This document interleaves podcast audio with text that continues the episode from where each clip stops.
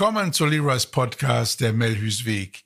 Systemische Geschichten und Ansichten über das Leben und die Kunst, die drei Bs, Beziehung, Berufung und Behausung in Harmonie zu gestalten. Das Wissen darüber wird seit Jahrtausenden gelebt, gefühlt und gedacht. Lebensschule ist, dieses Wissen zu sammeln, für sich in eine Ordnung zu bringen, um es dann erfolgreich im Leben anwenden zu können. Heute ist das Thema das Ende einer Paarbeziehung und was jetzt? Obwohl wir es von Kindheit an gelernt haben, immer wieder Dinge, Orte und Menschen zurücklassen zu müssen, fällt es uns eher schwer, diese Trennungsenergie aufzubringen. Vielleicht fühlen wir uns als Kinder des Lebens und fürchten uns davor, dass die Mutter aller Dinge uns verlassen könnte. Ja, die Mutter aller Dinge, nämlich die Liebe.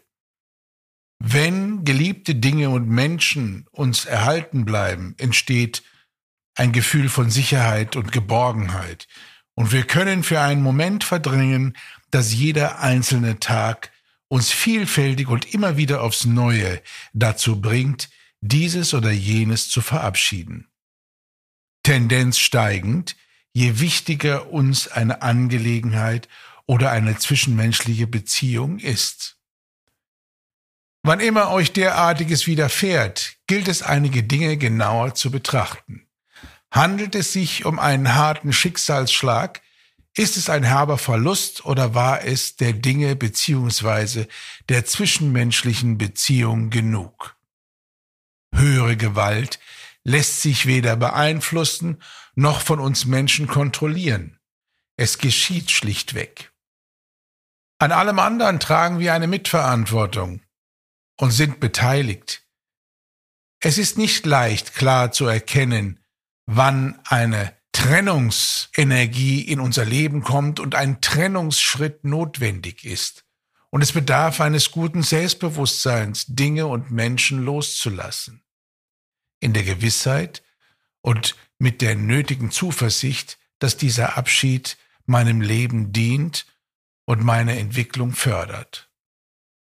So ist es nur natürlich, solche Entscheidungen gerne und weit in die Zukunft zu legen. Eine Arbeitsstelle macht uns zum Beispiel schon länger unglücklich.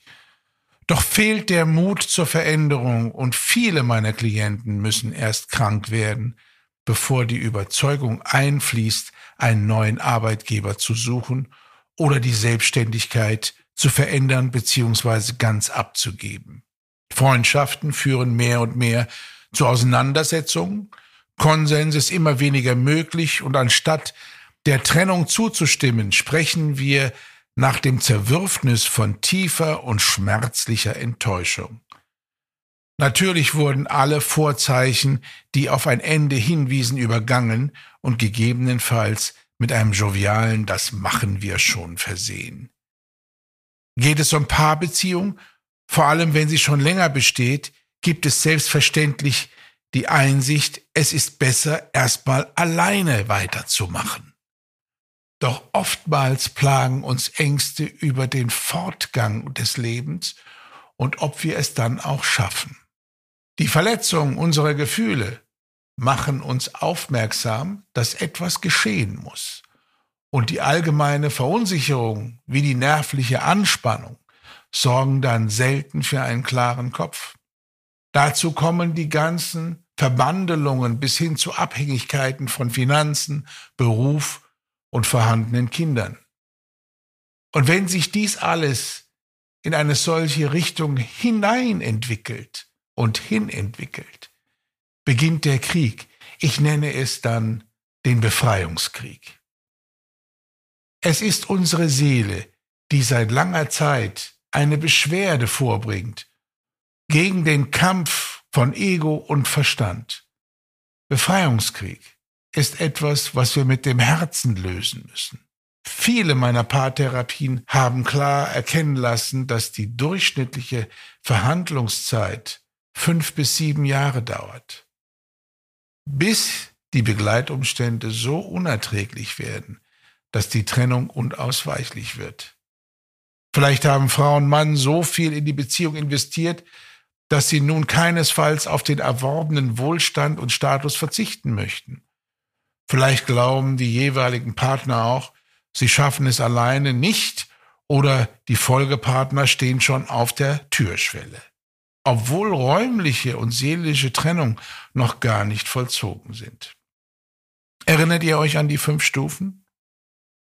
Erst streiten wir ab, dass wir ein Problem haben. Dann streiten wir tatsächlich mit unserem Umfeld und mit uns selbst über das Problem selbst. Wenn das nicht hilft, dann fangen wir an zu verhandeln. Wie können wir das Schäfchen ins Trockene bringen, ohne uns allzu viel verändern zu müssen? Wenn das auch nicht klappt, folgt die Ohnmacht bis hin zur Depression. Machtlosigkeit. Und wenn das durchstanden ist, dann kommt Stufe 5, die Einsicht. Und erst dann können wir etwas verändern.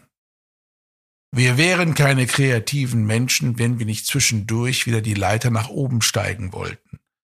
Nach einer gewissen Zeit der Einsicht können wir auch wieder in die Ohnmacht fallen, weil wir schon wieder verhandeln wollen oder anfangen zu streiten, um dann die Leiter wieder nach unten zu gehen, bis wir bei der Einsicht landen. Alles menschlich. Und jeder von uns kennt diese Stufen. Ja, es gab mal ein junges Pärchen aus dem Süden, aus Britz, und äh, sie haben sich jung kennengelernt. Sie waren 19 Jahre alt, haben sich zusammengetan, eine ernste Beziehung aufgebaut, haben mit kurz über 20 ein Kind bekommen, eine zauberhafte Tochter. Und dann haben sie sich natürlich anders entwickelt, als sie sich das vorgestellt haben. Im zweiten Jahrzehnt zwischen 20 und 30 ist es dann auch gefährlich, sich einander ganz vertrauen zu können. Und warum sage ich das? Wir sind zwar bester Absicht, aber die Trendzeit zwischen 20 und 30 ist etwas, was uns hilft, unsere Grenzen und Möglichkeiten aufzufinden und festzulegen. Und manchmal trifft man sich um die 20 und mit 30 hat man sich ganz woanders hin entwickelt. Und leider manchmal nicht gemeinsam. Und so war es auch mit diesem Pärchen. Beide waren noch mit ihrer Ausbildung beschäftigt. Der Mann hat dann relativ schnell Karriere gemacht, gutes Geld verdient, war der Hauptverdiener. Und die Mutter konnte sich mehr um das Töchterchen kümmern. Und je erfolgreicher der Mann wurde, je schwieriger war es für die Frau zu folgen. Ihrem Mann zu folgen, ihrem Mann zu vertrauen. Ihm vielleicht auch bei seinen Anstrengungen wirklich die Familie auf eine solide Basis zu bringen, ja vielleicht auch den Rücken zu stärken und frei zu halten. Das Kind war zauberhaft. Und die Frau fing an, eifersüchtig zu werden.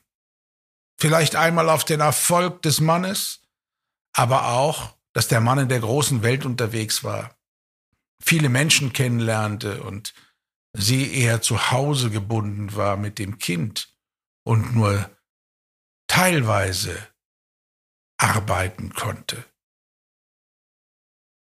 Der Mann war ein großer, attraktiver Mann und äh, ja, natürlich fanden die Frauen ihn charmant und ja, vielleicht sogar sexy. Die Frau bekam das mit, ihr ging es ja nicht anders, deswegen hat sie ihn ja geheiratet. Er konnte machen, was er wollte, er konnte ihr nicht versichern, dass er nur ihr treu war. Sie kam sich irgendwie nutzlos vor und abgestellt mit dem Kind und Haushalt und ja, ihre Karriere war, wie es in der Rollenverteilung oftmals dann auch geschieht, ja, war ihr Leben eingeschränkt und ihre Karriere damit auch. Es ist schwer, beides zu bedienen, für beide Partner.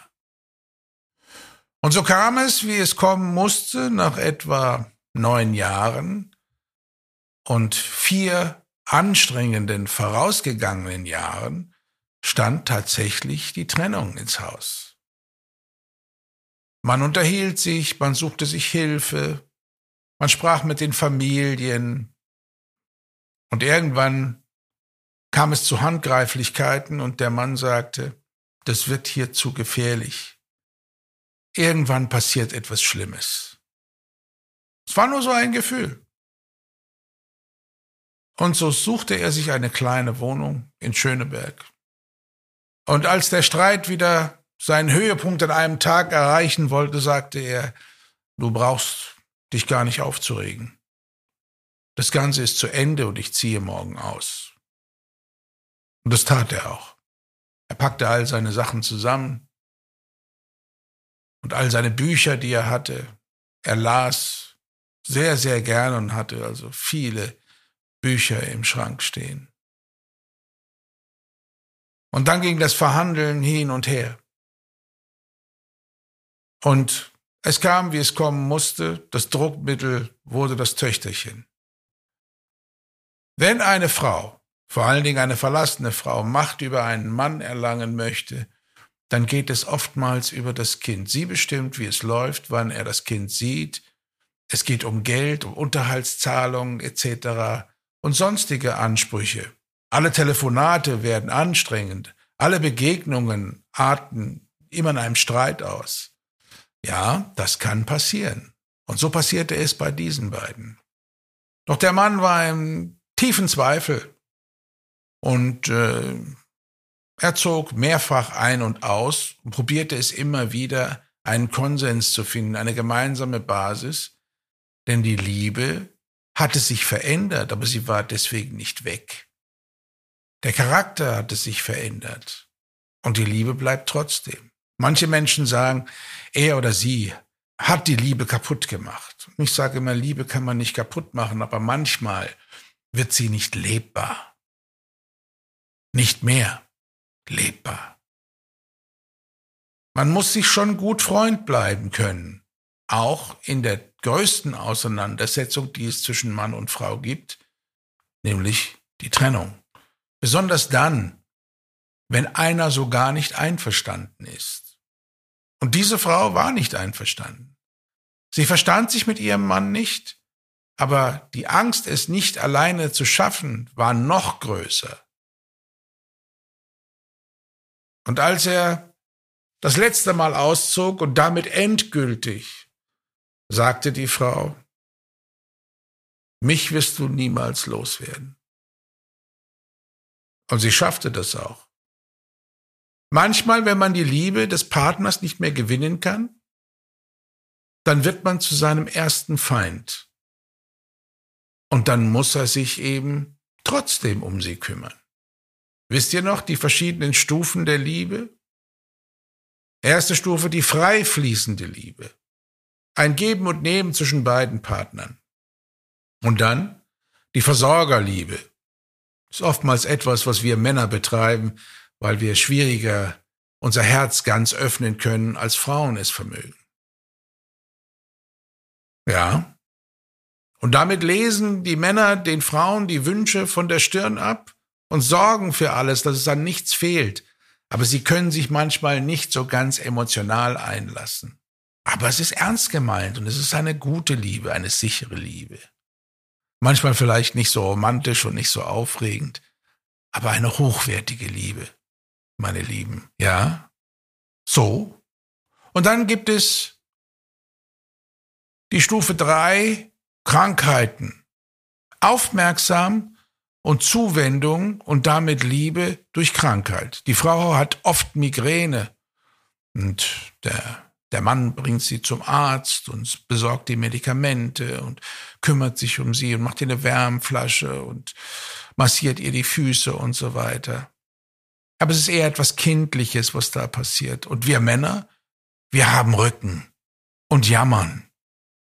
Und ihr wisst ja, es gibt ein Erkältungsmittel, das macht ordentlich Werbung im Fernsehen.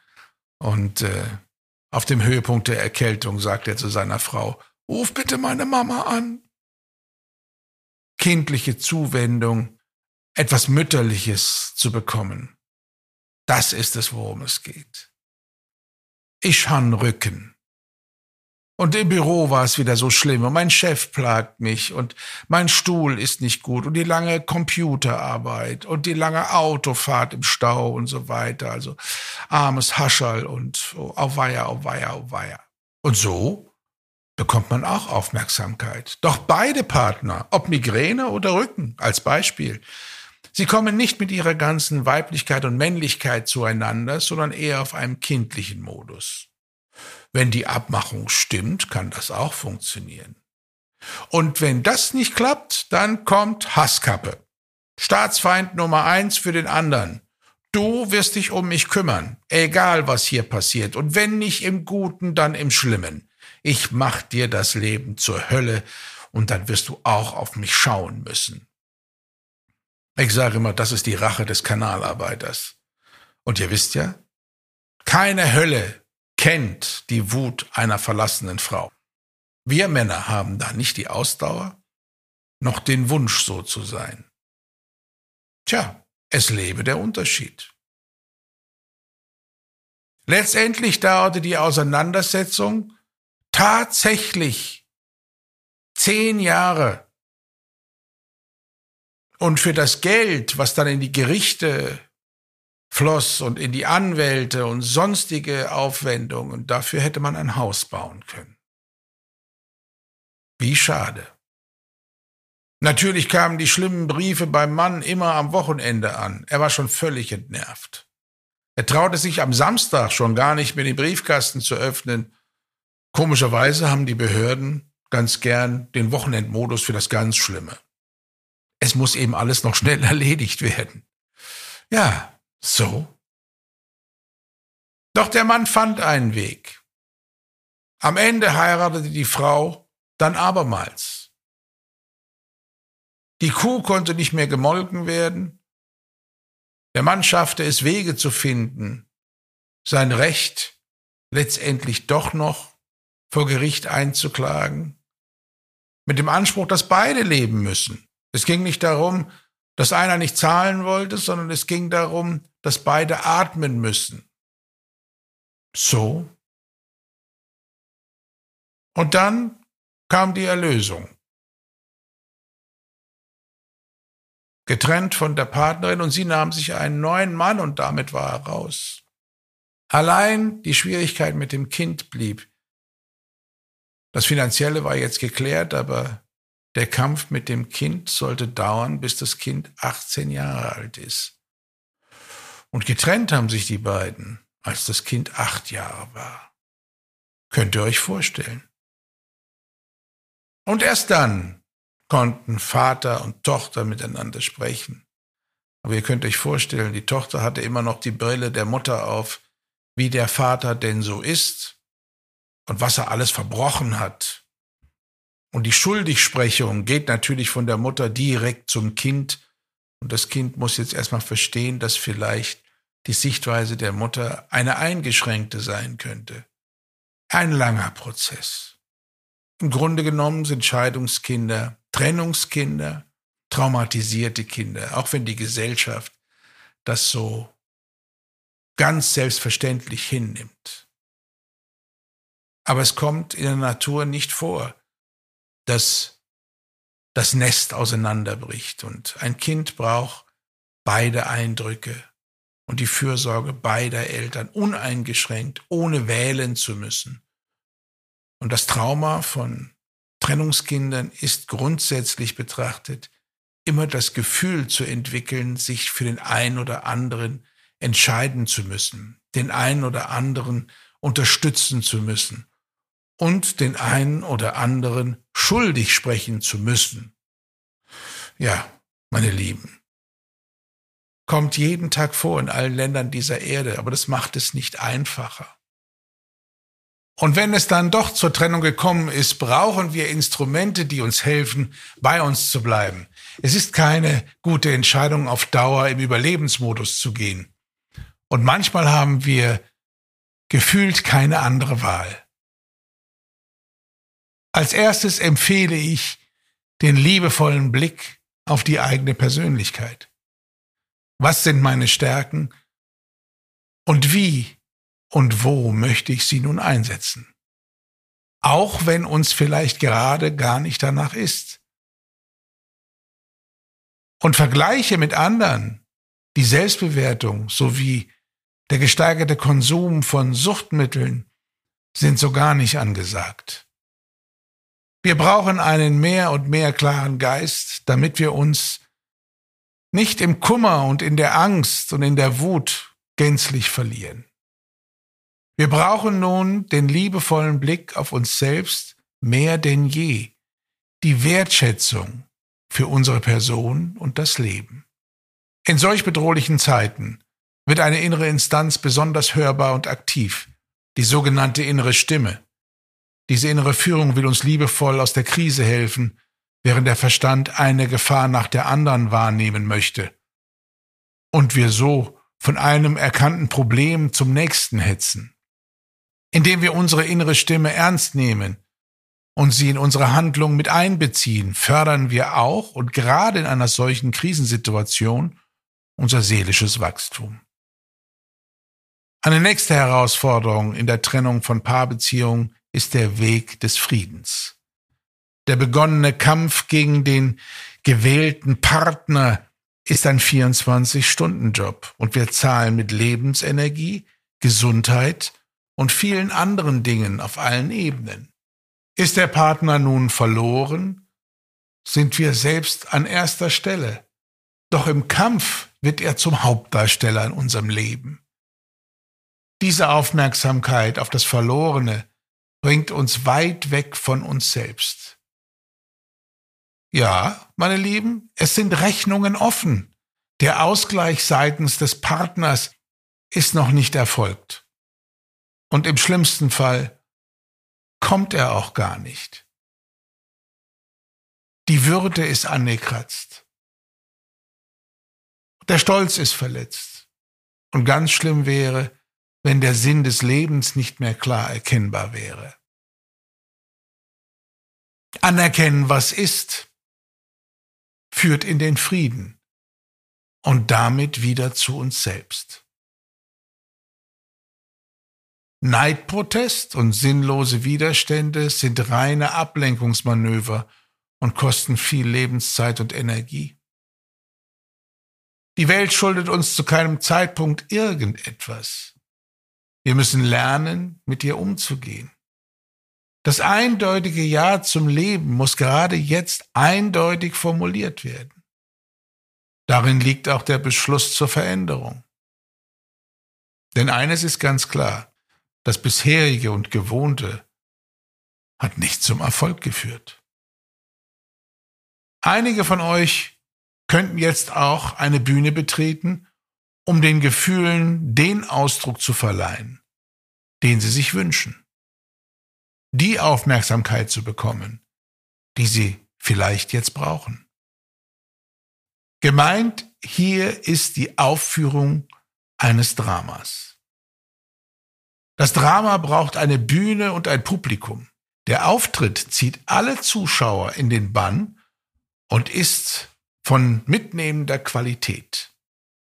Der Hauptdarsteller hat das Recht, alles zu tun, alles zu lassen, was ihm einfällt und wird sich dabei völlig erschöpfen.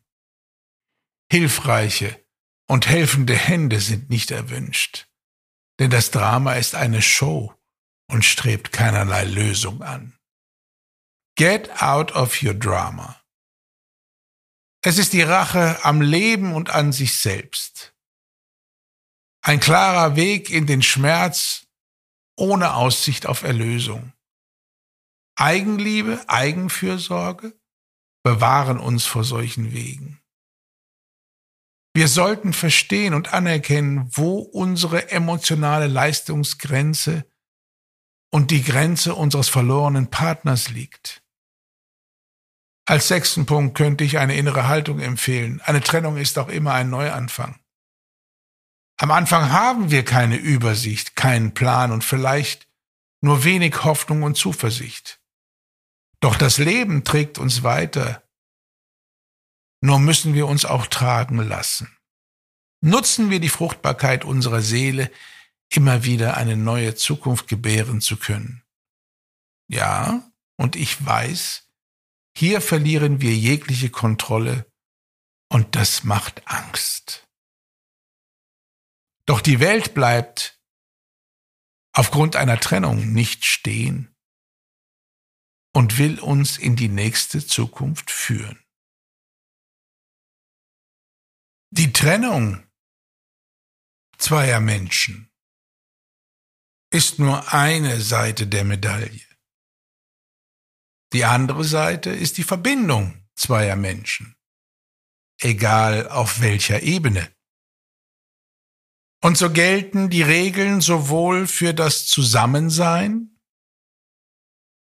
wie für das Trennen. Und jetzt macht's euch noch bequemer und schließt die Augen und reist mit mir in die Länder der Seelen. Es wird Zeit, sich diesen Regeln zu stellen, denn sie wollen uns nicht einschränken, sie wollen uns helfen. Und es liegt an uns, ob wir es zulassen, um es ausprobieren zu können, oder ob wir eigene Mechanismen entwickeln möchten, um die Kontrolle zu behalten und es uns damit vielleicht viel schwerer machen. Schaut mal, ob das etwas für euch ist. Und wenn es euch gefällt, dann probiert es aus. Und woran merkt ihr, ob es euch gefallen könnte oder gefallen wird? Ganz einfach, wenn ihr meinen Worten lauscht und ihr ein gutes Gefühl dabei entwickelt. Dann habt auch das Vertrauen, dass eure innere Stimme dem zustimmt und euch führen möchte. Es sind die Regeln, die viel Klarheit schaffen können. Pärchentrennung, das Ende einer Paarbeziehung und was jetzt? Genauso gut könnte ich sagen, Pärchenbeziehung, der Anfang einer Paarbeziehung.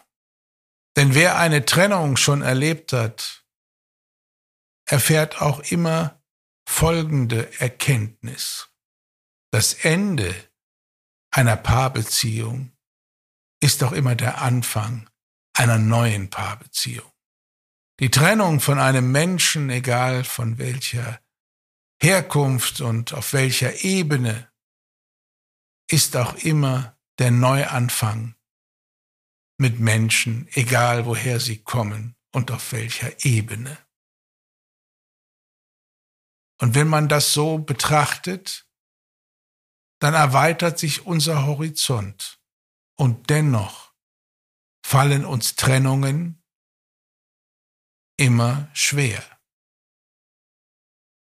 Selbst wenn wir sie anerkennen und für notwendig erachten, sind wir eher dazu geneigt, Beziehungen zu erhalten, weil das unsere Natur ist und das Gesetz der Liebe. Schließt eure Augen und lasst zu, dass ein breiter Lichtstrahl dich und mich abholt. Und wir landen auf einer grünen Wiese. Und vielleicht kennst du sie schon.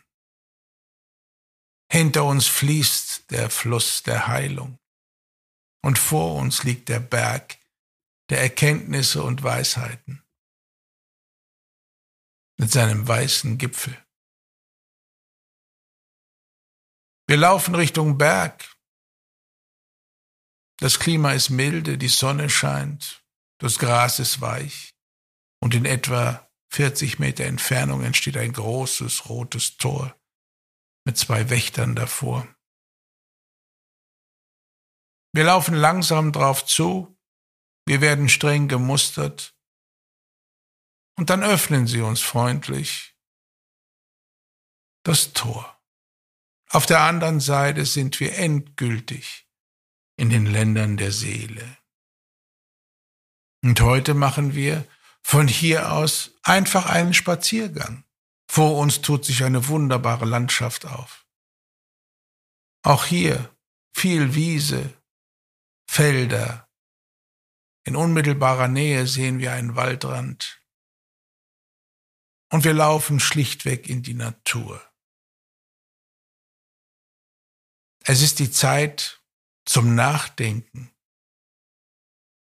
zum Innehalten. Und während du und ich ganz still über die jetzige Wiese laufen,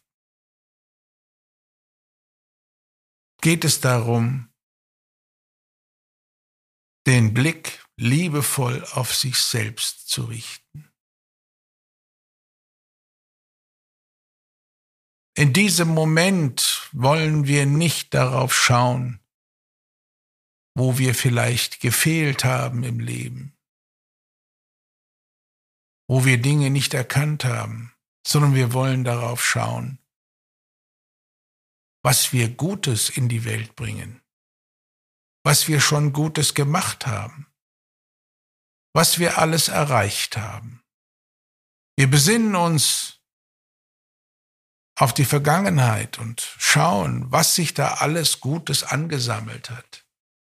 Das ist so, als würde man durch ein zauberhaftes Museum flanieren und gucken, welche Bilder und Kunstgegenstände ausgestellt werden. Und auch du bist von deiner Entstehung her reine Schönheit und Kunst, das Wunder des Lebens. Und so viel Perfektionismus lässt auch viel Gutes und Richtiges entstehen. Und wenn du jetzt ganz tief in dich hineinschaust, dann wirst du all diese Dinge finden, die wahren Schätze deines Selbst. Und alle dunklen Gedanken und Zweifel, all das lässt du jetzt außen vor schickst diese Gedanken weg und schaust auf das wahre Gute in dir, das, was du gut kannst.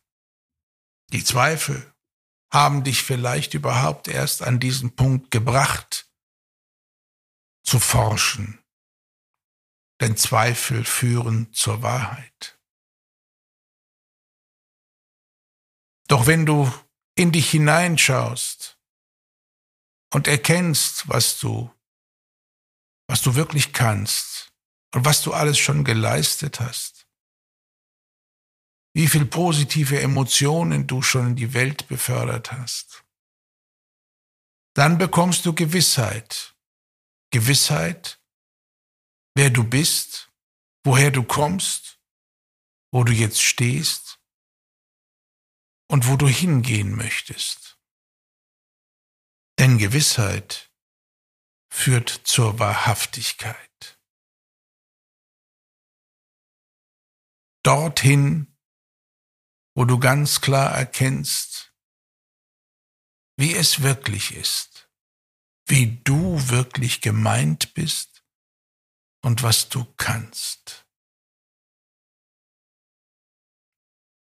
Und was musst du dafür tun, um das zu üben, dieses milde Schauen auf dich selbst, indem du die Schönheit der Natur gerade siehst, ist es so, als ob du mit offenen Augen in einer Meditation bist. Diese Schönheit und diese Ruhe gibt dir die Gelegenheit, Kontakt mit deiner inneren Stimme aufzunehmen. Diese Stimme brauchst du für die innere Führung. Diese Stimme zeigt dir, was du wirklich möchtest, was du brauchst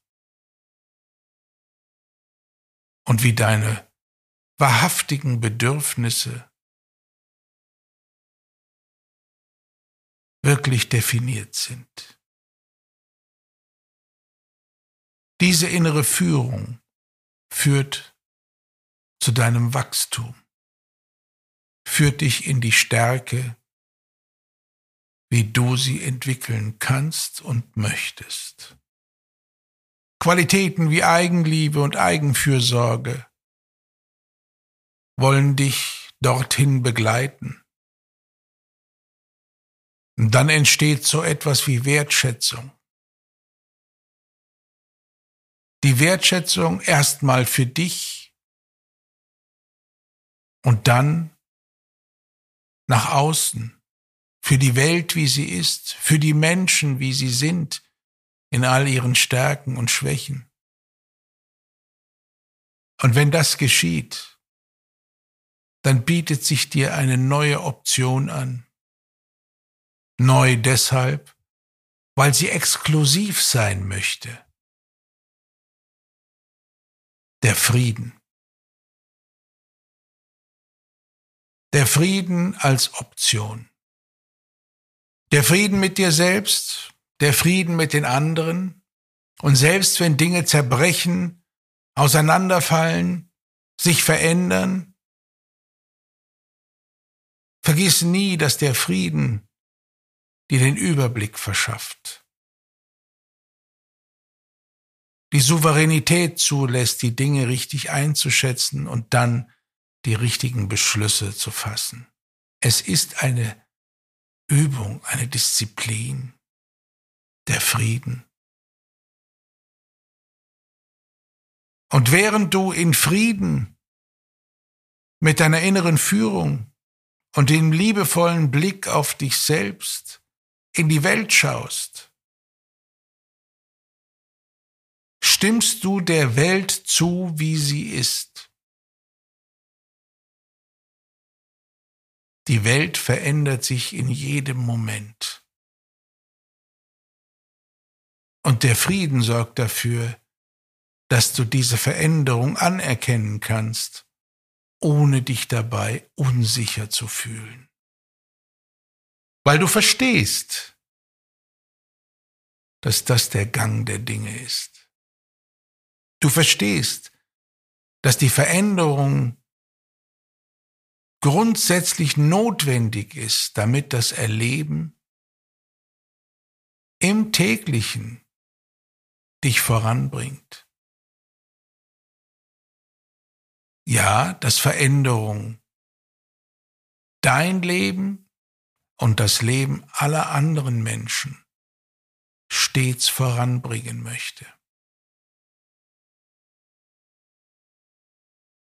Es müssen manchmal Dinge verabschiedet werden, damit neue Dinge zu dir kommen können.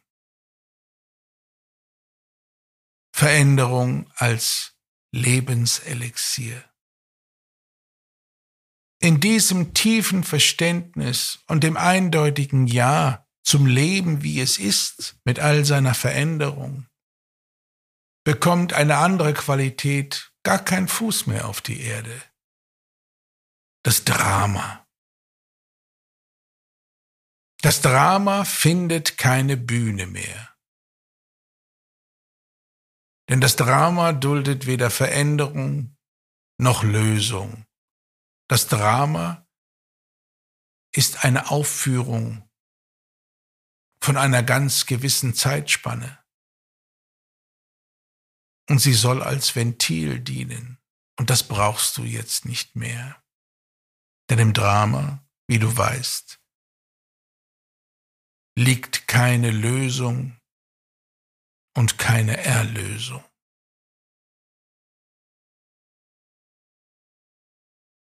Und wenn du auf das Drama verzichten kannst, dann verstehst du, dass Trennung, egal wie schmerzhaft, und notwendig stets ein Neuanfang ist. Und es braucht so seine Zeit. Und auf diesem Spaziergang durch die Natur spürst du, dass alles auf eine lange Weile hin ausgerichtet ist. In dieser langen Weile herrscht Ruhe und Kontinuität, damit die Entwicklung ihren Lauf nehmen kann. Und wenn alles an seinen Platz gefallen ist und auch der Schmerz nachlässt, wenn Dinge sich verändert haben, dann kommst du in das Feld der Weisheit.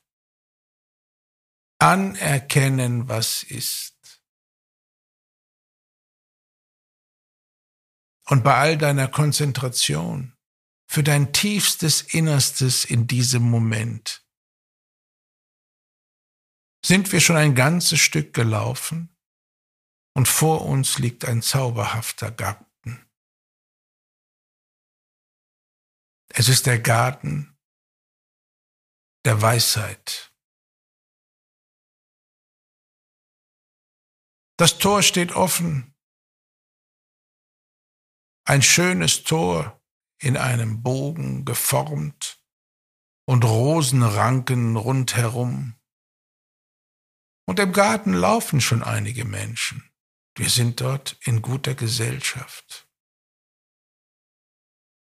Dort kannst du jetzt fühlen, wie es ist, wenn man die sechs Stufen bereits durchlebt hat. Genieße den süßen Duft der Blüten und die Freundlichkeit der Menschen in all ihrer Entspannung. Jeder, der hier wandelt, schaut milde auf sich selbst.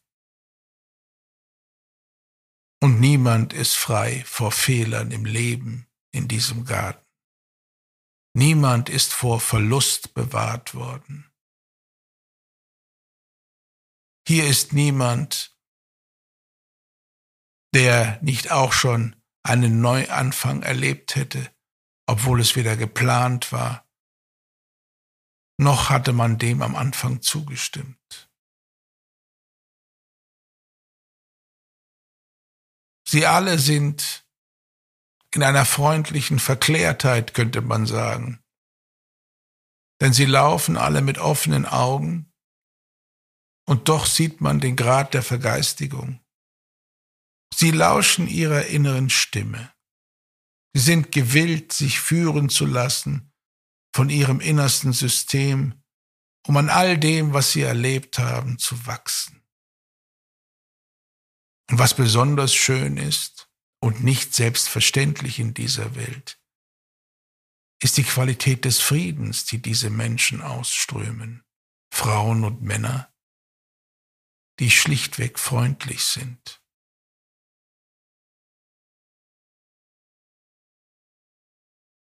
In ihren Gesichtern steht, dass sie der Veränderung zustimmen und sich der Verantwortung bewusst sind, die das mit sich bringt. Und hier, egal in welche Ecke wir hier gehen würden, es ist kein Raum für Drama. Es wäre völlig fehl am Platz und würde nicht mal hier hineinpassen.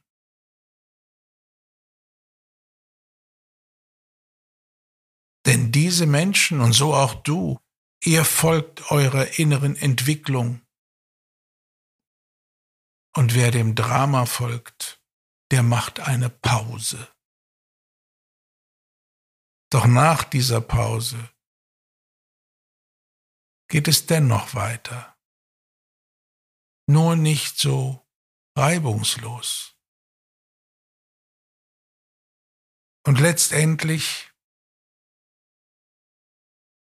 fällt es in diesem Garten leicht, der Entwicklung, wie sie ist, zuzustimmen, anzuerkennen, dass es jetzt so ist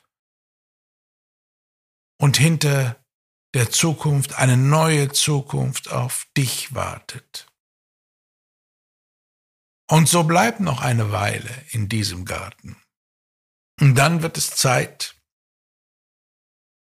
zurückzureisen.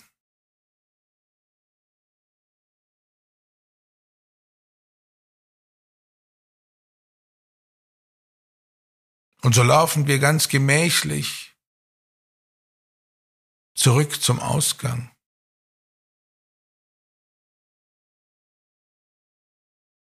Laufen den gleichen Weg zurück, bis wir wieder durch das rote Tor gehen können.